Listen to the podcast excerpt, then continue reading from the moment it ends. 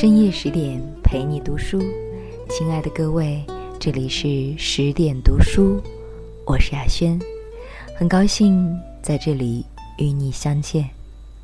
今晚你过得好吗？今天你身在何处呢？今天的我依然在美丽的西北小城天水向你问好。那我们今天分享到的文章来自王瑞科。不经意间的影响，好过苦口婆心的劝说。十年前的一个下午，大学闺蜜小晴一脸严肃的对我说：“她来海南读大学前的暑假里，她那个年薪百万的舅舅几乎每天都苦口婆心的叮嘱她，在大学里课余时间一定要尽可能的多看书，没事儿就把自己泡在图书馆里，看各方面的书籍。等毕业以后，你会知道，在校园里安安静静看书是多么难能可贵。你要相信，你读过的书一定会帮到你。往近了说，它会让你在考试中取得优异成绩，拿到奖学金；往远了说，腹有诗书气自华，书中自有颜如玉，书中自有黄金屋。大量的阅读会让你谈吐得体、气质非凡，你会因此得到心仪的工作机会和更加优秀的结婚对象，从而过上理想的幸福生活。总之，终有一天你会感谢自己看过的那些书。不知道小晴有没有听进去舅舅的再三叮嘱？总之，我听进去了，并把它当作圣经。闺蜜舅舅的一席话让我醍醐灌顶，茅塞顿开。我每天只要一有时间就往图书馆跑，待到晚上十点多闭馆。临走的时候还得借几本书回宿舍看。大学三年，我几乎看遍了图书馆整整五层的书，涉及各个领域。很快，我读的书就帮到了我。我几乎每个学期都是班级第一名，并取得。一等奖学金。那些书让我的写作水平大幅提升，并在一些中文比赛中取得不错的名次。毕业后，我也因此抓住了心仪的工作机会，并一步一个脚印，慢慢实现自己的梦想。甚至就连我的爱人，也是因为我写的文字，从仰慕之情慢慢转变成了爱慕之意。其实和小晴一样，读大学前，我也经常被家人苦口婆心的劝说，好好学习，天天向上。但当时的我并没有深刻的体会到读书带给我的影响，我固执的只看自己喜欢的书，然后导致偏科严重到令人发指，最终和理想的大学失之交臂。小晴和我说她舅舅的良苦箴言时，正值我懊悔不已、极度迷茫的时候。在一个十八线的专科学校，我看不到自己的未来和方向。这时，小晴舅舅不经意间一席话，让我看到了希望的曙光，几乎改变了我的整个人生轨迹。还是小晴舅舅的故事。十几年前，小晴舅舅大学毕业，经历了创业失败后去了北京。因为没有硕士学位和优异英语水平，他屡屡和心仪的工作机会失之交臂。好不容易挤进一家规模很小的普通公司，还总是被同事们嘲笑学历很低，英语弱到爆。有一次，极度受挫的他和大学同学感慨。因为英语不好，学历不高，总是找不到理想的工作。要是能考上研究生就好了，人生肯定大不同。同学耐心听完他的抱怨后，不经意地说：“如果你觉得英语和学历对你很重要，那就去考去学啊。”小琴舅舅没底气地说：“我都三十岁了，要赚钱养老婆和孩子。”哪有时间和精力去考研、去学英语呢？同学一脸认真地说：“只要你想，什么时候都不算晚。”如果你不去学，十年后一样会像现在抱怨，因为学历不高、英语不好而被心仪的大公司拒之门外。但如果你现在下定决心去学、去改变，十年后很有可能会过上自己理想的幸福生活。同学不经意间的一句话，让小晴舅舅豁然开朗。对，努力永远不算晚。如果不逼自己一把，将来只能被命运摆布。从现在开始拼命努力，改变自己，才有可能掌控自己的人生。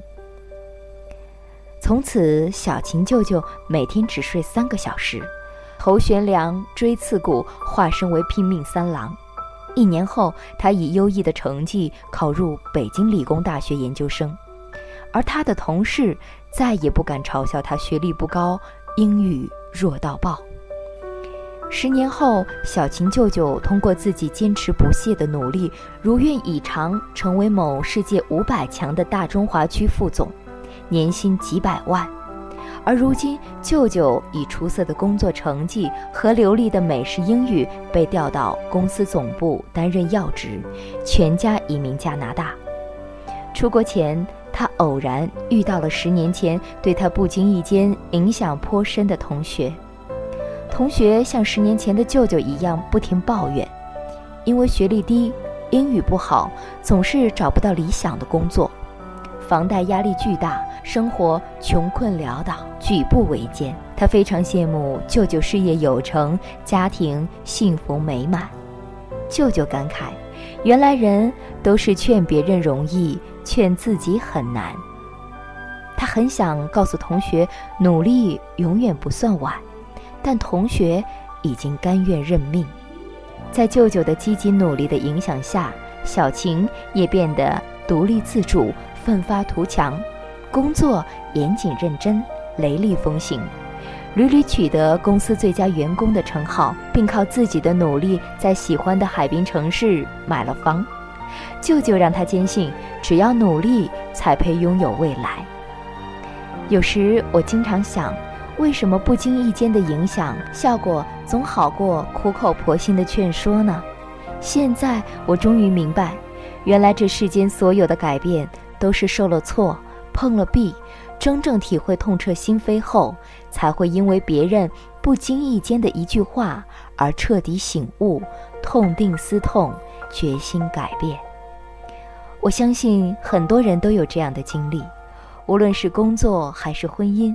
在面临选择时，父母随时都会开启唐僧般的苦口婆心劝说模式，用他们总结出来的人生经验来告诉我们，到底该如何选择。他们的经典语录是：“我走过的路比你走过的桥还多，吃过的盐比你吃过的饭还多。”关于婚姻，他们不断强调：“贫贱夫妻百事哀。”关于工作，他们始终把教师。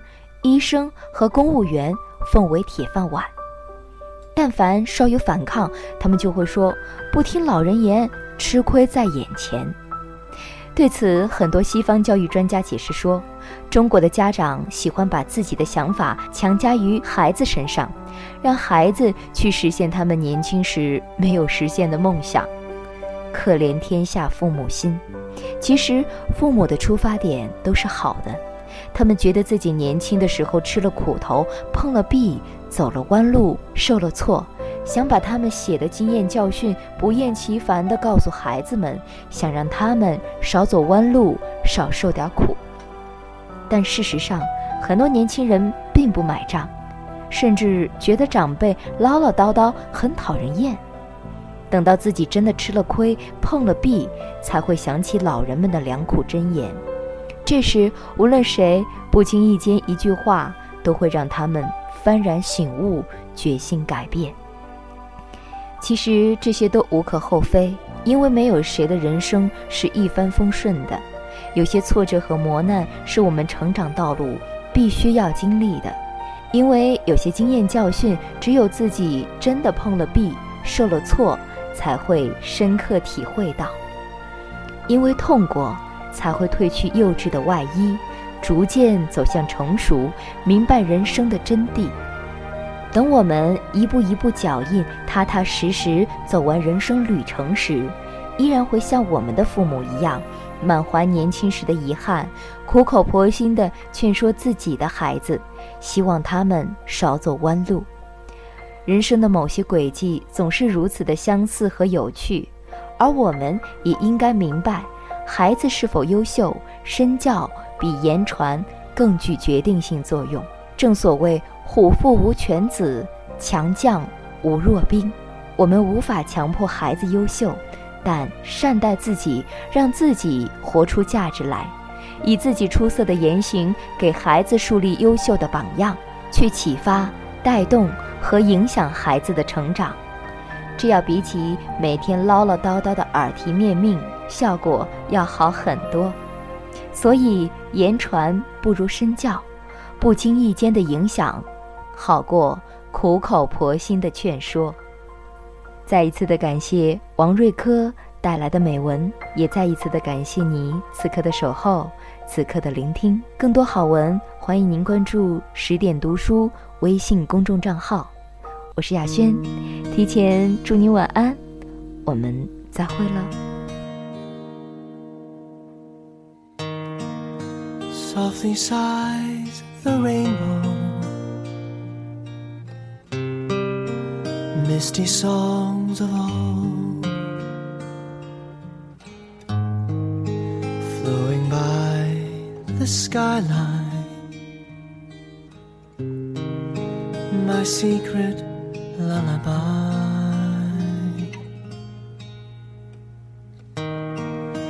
Softly sighs the rainbow. stories seldom told,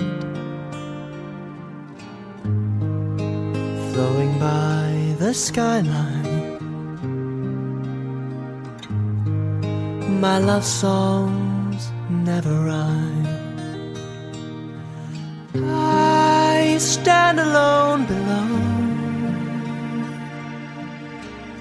lingering by my secret rainbow and I,